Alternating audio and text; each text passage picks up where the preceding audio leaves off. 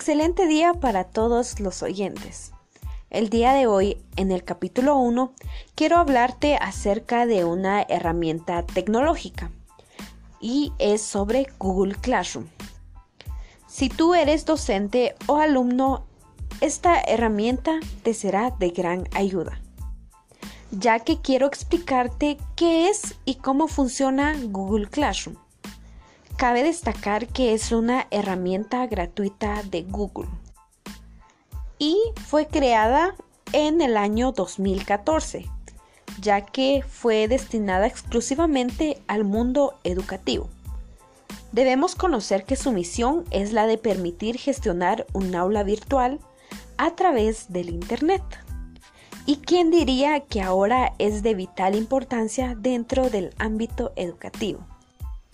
Cabe mencionar que esta herramienta permite gestionar las clases online y puede utilizarse tanto para el aprendizaje presencial, también para el aprendizaje 100% a distancia o incluso para el aprendizaje mixto.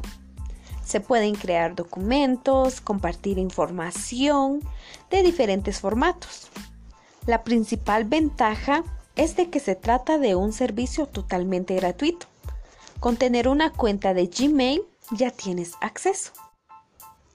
Es bastante fácil de utilizar e incorporar métodos de comunicación en tiempo real entre profesores y alumnos.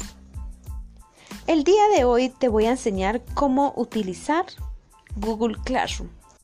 En primer lugar, para acceder a Google Classroom, tienes que estar identificado con tu cuenta de Google o ya bien sea con Gmail puedes utilizar cualquiera de estas dos dentro de tu navegador.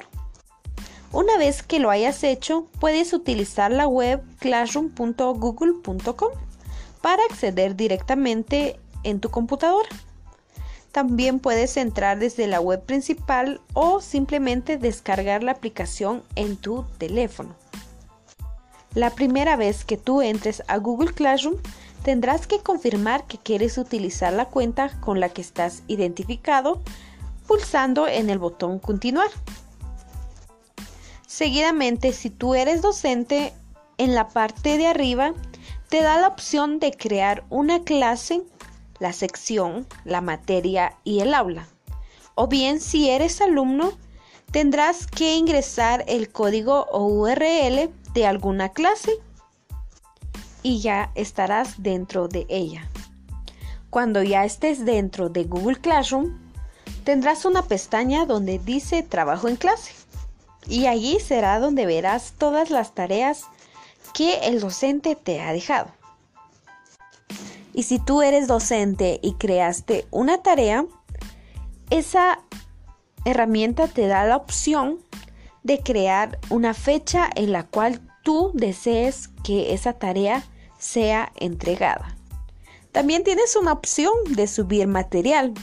Lo podrás adjuntar desde archivos a través de un enlace, desde tu ordenador, desde Google Drive o subir videos de YouTube.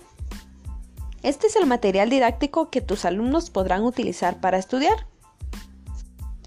¡Qué interesante! Por último, si entras a la pestaña de personas, podrás añadir nuevos alumnos y profesores a tu clase invitándoles a través de sus correos de Gmail que enlazan a sus cuentas de Google. En esta lista también puedes gestionar alumnos silenciándolos o enviándoles correos. Y hay una cuarta pestaña que es de calificaciones en donde el alumno verá las notas de su trabajo realizado, dependiendo de cómo hayan realizado su tarea.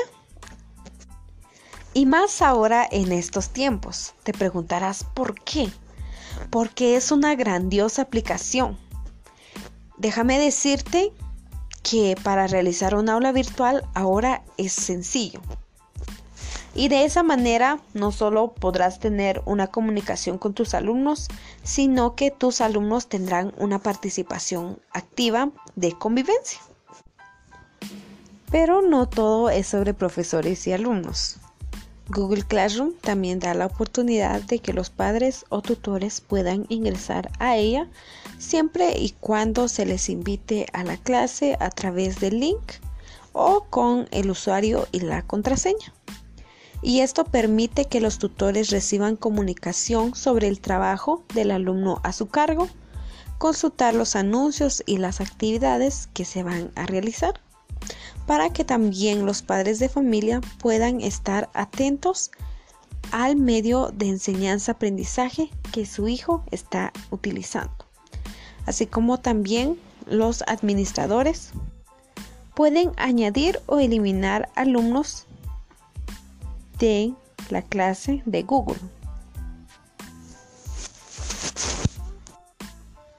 Y por último, como dato interesante, el lanzamiento oficial de esta cuenta fue el 12 de agosto del 2014.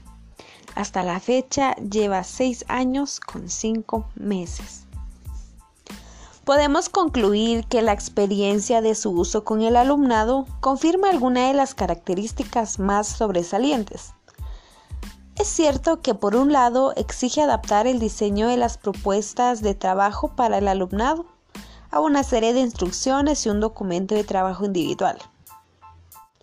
Classroom resulta una herramienta muy rápida y sencilla de manejar que resuelve con acierto el intercambio de archivos en ambas direcciones entre profesorados y alumnado. Esta herramienta permite tener un enfoque similar a la de Edmodo o Moodle. Espero que este pequeño podcast te haya servido. Está atento de todas nuestras novedades y del siguiente capítulo, así como también atento de nuestras redes sociales y suscríbete a este podcast. En este día te saludó Sandra Vanessa Puaxul.